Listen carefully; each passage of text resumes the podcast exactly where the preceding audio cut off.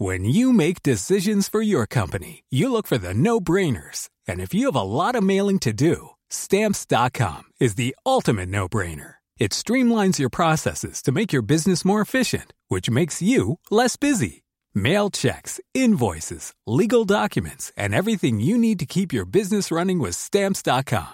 Seamlessly connect with every major marketplace and shopping cart. Schedule package pickups and see your cheapest and fastest shipping options from different carriers. With rates up to 89% off USPS and UPS rates. And with the Stamps.com mobile app, you can take care of mailing and shipping wherever you are. Make the same no-brainer decision as over 1 million other businesses with Stamps.com. Sign up with Code PROGRAM for a four-week trial, plus free postage and a free digital scale. No long-term commitments or contracts. That's. Code Program.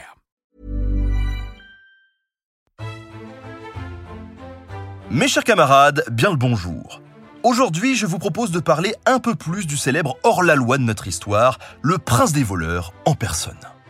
Et non, cet épisode n'est pas consacré à Patrick Balkany, mais bien au plus marxiste des archers, Robin des Bois. Tout le monde connaît ce personnage légendaire grâce à ses nombreuses apparitions sur nos écrans. En effet, on ne compte plus le nombre de films ayant mis en scène les aventures de Robin des Bois et de ses joyeux compagnons depuis Douglas Fairbanks en 1922 jusqu'à Taron Egerton en 2018, en passant par Errol Finn, Sean Connery, Kevin Costner, voire même un renard kleptomane dans le classique d'animation Disney. Mais est-ce que Robin des Bois a véritablement existé? Quelles sont ses origines littéraires ou historiques? Eh bien, nous allons voir ça ensemble.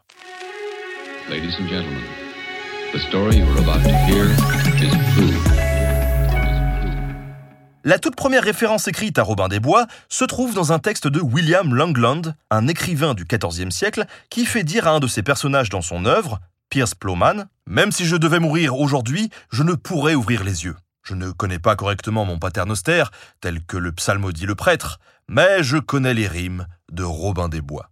On est alors en 1377, soit près d'un siècle avant les premiers manuscrits nous étant parvenus, qui forment ce que l'on appelle le canon littéraire de Robin. Et Robin des Bois semble déjà ancré dans le patrimoine culturel anglais. Plus important encore, il semble déjà associé au peuple et se distancie clairement des institutions ecclésiastiques. Quelques années plus tard, entre 1405 et 1410, un frère franciscain blâme également ceux qui, dans Dive and Popper, un commentaire du XVe siècle sur les Dix Commandements, préfèrent entendre un conte ou un chant de Robin des Bois ou de quelques paillardises plutôt que d'écouter la messe ou les matines. On voit qu'il y a déjà une belle opposition. Maintenant, si on a une trace écrite de la première apparition de Robin, il est plus difficile de savoir à quand remonte son apparition orale dans la poésie anglaise. Les premiers textes ne donnent aucune indication pour savoir si Robin est un personnage ayant réellement existé. Mais il est intéressant de noter que les hors-la-loi des sociétés pré-industrielles sont très rarement des personnages de fiction. Bien souvent, ils s'inspirent de personnages ayant réellement existé. Et au Moyen Âge, la fonction de ces récits est justement de perpétuer la mémoire d'un personnage au sein d'une histoire populaire et facilement transmissible. Il faut se rappeler que peu de gens du peuple avaient la capacité de lire. Et cette transmission orale de récits, poèmes et chansons sont autant de fenêtres ouvertes sur le passé, ce qui n'enlève en rien leur nature même de divertissement. Il semble donc probable qu'un véritable Robin des Bois ait existé. Mais la légende s'étant tissée autour de ses exploits a grandement déformé ses traits et exagéré ses capacités. Les faits et gestes de cet homme se sont ainsi petit à petit mêlés au folklore local, transformant un simple brigand en un héros populaire doué de qualités extraordinaires. Tour à tour brillant archer, brigand, héros, guerrier de renom, noble et paysan, Robin reste pour autant un homme et son nom n'a alors aucun lien, par exemple, avec des noms de divinités nordiques tels que Wooden ou Odre, comme cela a pu être suggéré par le passé. Mais il reste possible d'apercevoir, dans certaines de ses aventures, durant l'âge d'or de la transmission orale, quelques traces de mythologie celtique ayant pu influencer son évolution. Dans les aventures que vit Robin des Bois, vient le célèbre affrontement de Robin des Bois et de Guy de Gisborne. Dans cette histoire, Robin décide de faire face au chevalier sire Guy de Gisborne, seul à seul. Ce duel entre Robin et sire Guy renforce considérablement l'ancrage mythique du hors-la-loi, devenant ici un véritable homme des bois. C'est un être protéin, c'est-à-dire qu'il est passé maître dans l'art de la métamorphose. On connaît la tendance de Robin à se déguiser pour passer inaperçu. Et dans ce récit du duel, il est dit qu'il s'empare et revêt le costume en cuir de cheval de son ennemi afin de se faire passer pour Guy de Gisborne. Ici, le cuir de cheval, si on le dit autrement, n'est rien de moins que la peau de Guy de Gisborne. Un peu comme Edgar dans Men in Black, quoi, en espérant pour lui que sa peau flottait un petit peu moins. Robin possède également des capacités divinatoires, puisqu'il rêve de cette rencontre et perçoit par la suite que son camarade Petit Jean est en danger. La violence du duel et son aspect rituel rapprochent aussi Robin d'un fond mythologique. En effet, après avoir tué Sir Guy lors d'un combat à l'épée, il, je cite, saisit la tête de Sir Guy par les cheveux et l'empale sur la pointe de son arc. Tu fus traître toute ta vie, une telle chose doit prendre fin. Robin tira un couteau irlandais et lacéra le visage de Sir Guy afin que nul homme né d'une femme ne puisse jamais le reconnaître. Et oui, il y a donc la version de Disney, et puis il y a celle-là. Imaginez un peu la réaction de vos enfants si le dessin animé avait montré ça. Pour résumer donc, Robin des Bois est sans doute à l'origine un véritable brigand, un genre de punk à chien détroussant les gosses de riches ayant eu le malheur de se paumer en forêt pour cueillir des champignons. La légende a fait le reste. Mais est-il pour autant possible de retrouver des traces du Robin des origines?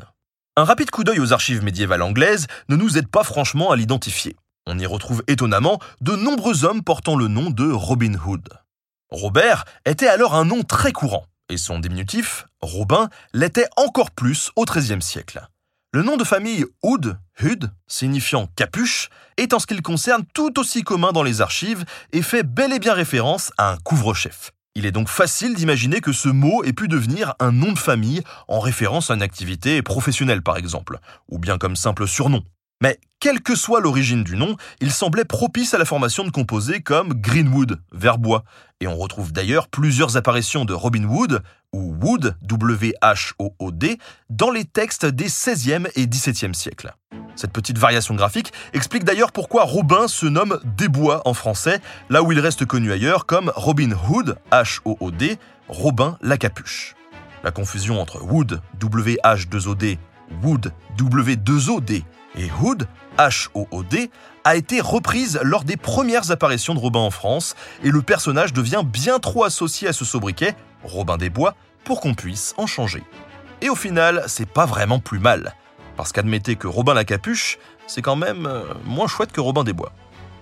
Quelle que soit son identité historique, donc, Robin reste fortement ancré dans le nord de l'Angleterre, ce qui en fait un héros local associé à une zone géographique précise et qui le rend difficilement transférable dans une autre région.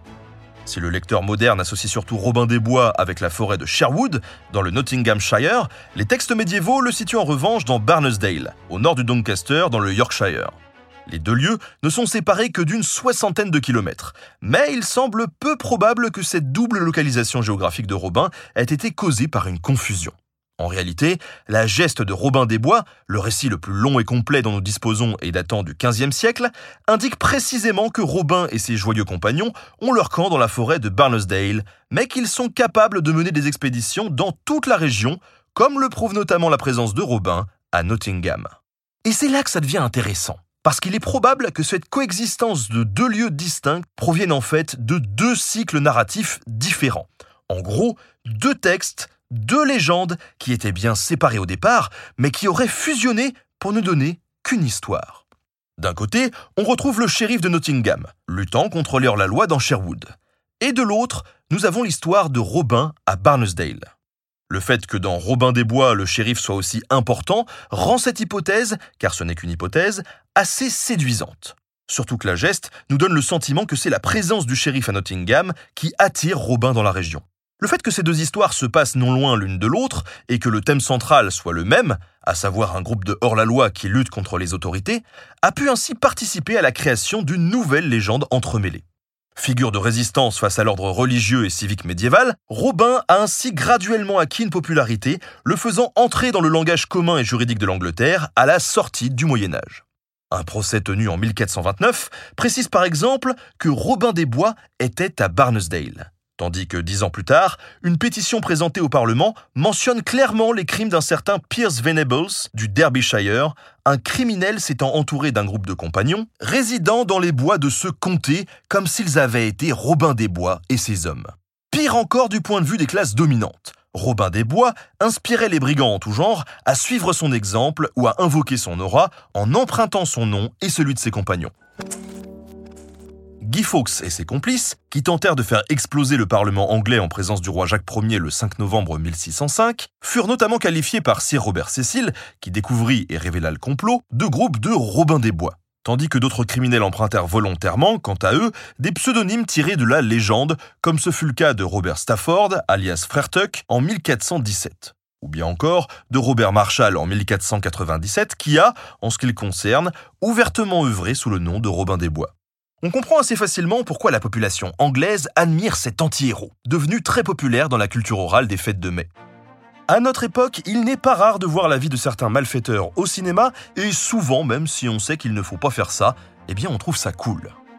Un sermon prononcé le 12 avril 1549 par l'évêque Hugh Latimer, en présence du roi Édouard VI, prouve encore une fois l'attachement de la population rurale à Robin.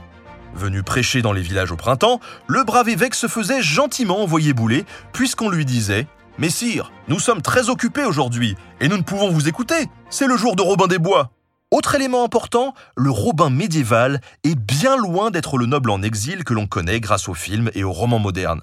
Ce Robert de Loxley luttant pour se venger qu'on lui volait ses terres. Dans les textes médiévaux, Robin ne s'embourgeoise que très tardivement au cours du XVIIe siècle, ce qui permet au passage la récupération d'un héros populaire par les classes dominantes et le fait passer de voleur des nobles à noble voleur sous le titre de comte de Huntington.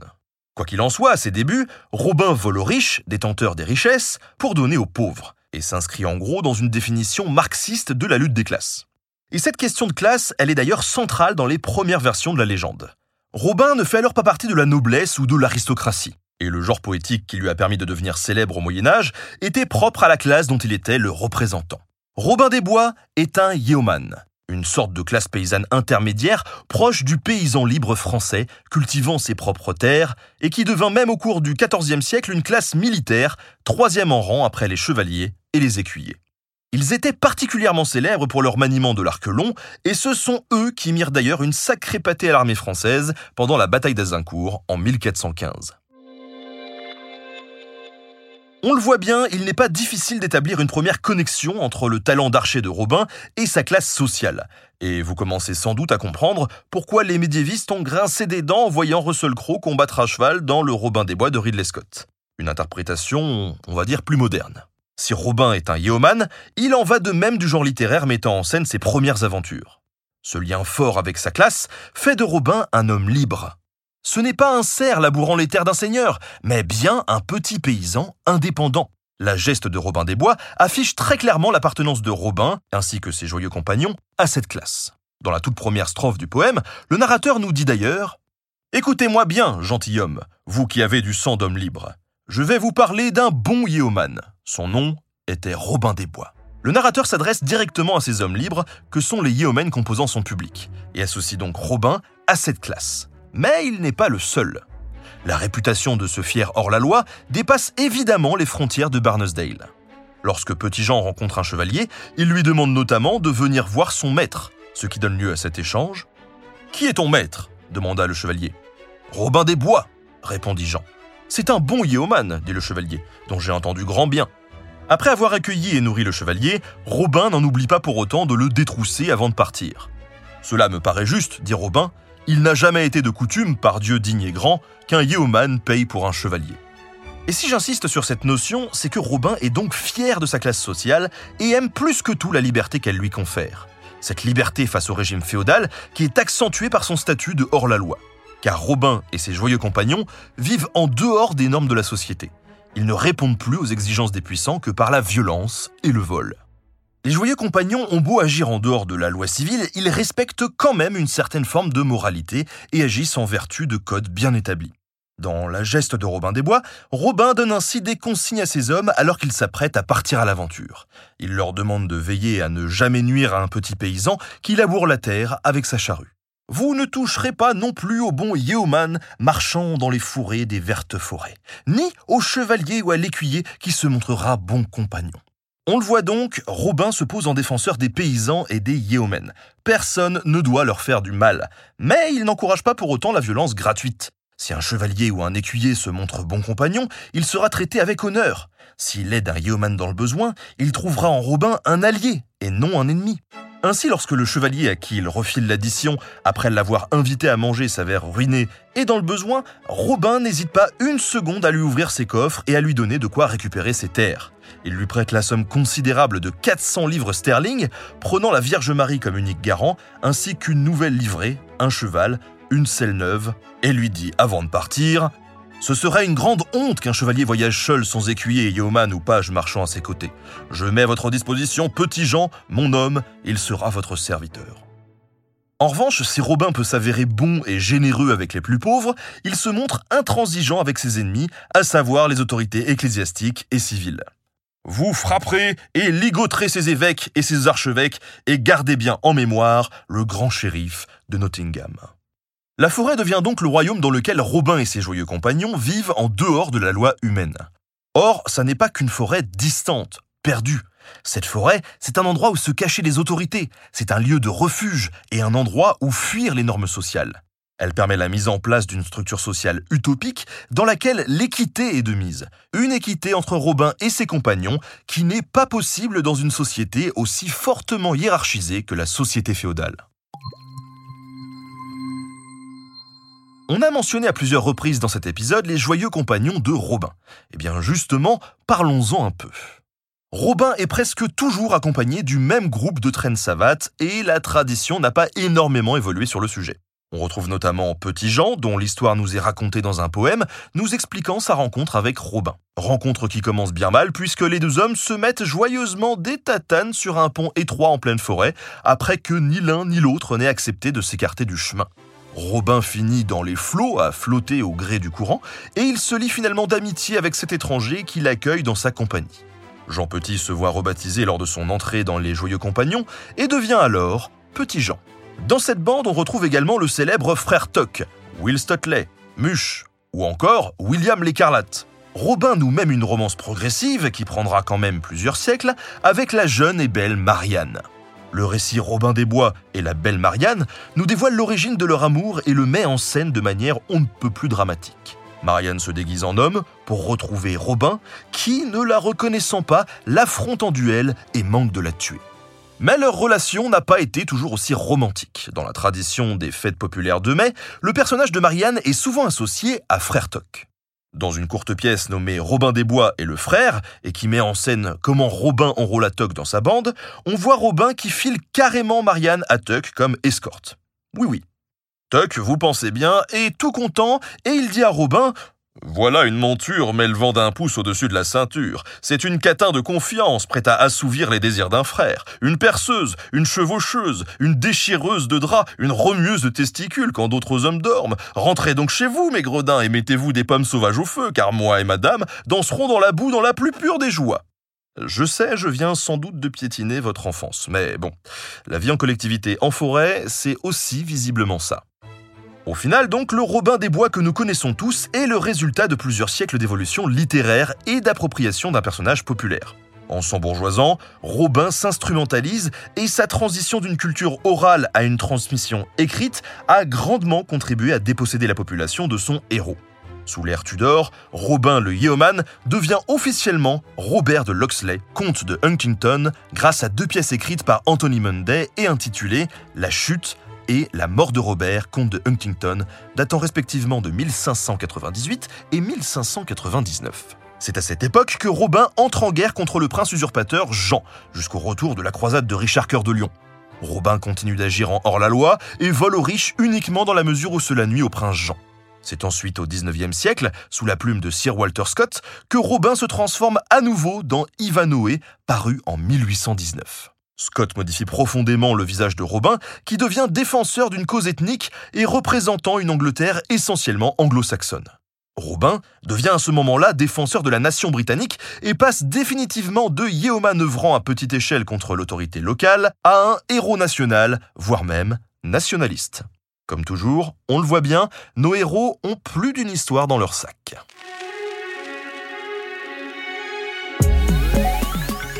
Merci à tous d'avoir suivi cet épisode préparé avec Jonathan Fruoco, qui a beaucoup bossé sur Robin des Bois et qui a notamment traduit Les faits et gestes de Robin des Bois, un recueil de poèmes dédié à notre archer préféré. Merci à Studio Pluriel pour la technique. N'oubliez pas de vous abonner au podcast pour ne pas louper les prochains épisodes de Nota Bene. À très bientôt.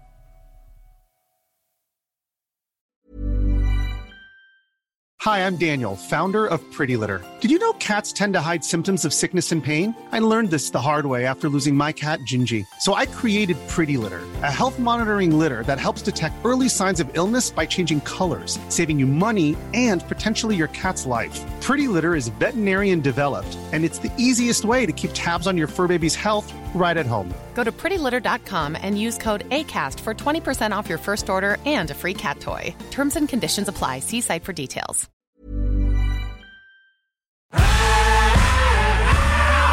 Si vous avez aimé ce podcast, vous aimerez aussi mon autre podcast, Callisto, dans lequel je vous raconte des mythes et des légendes.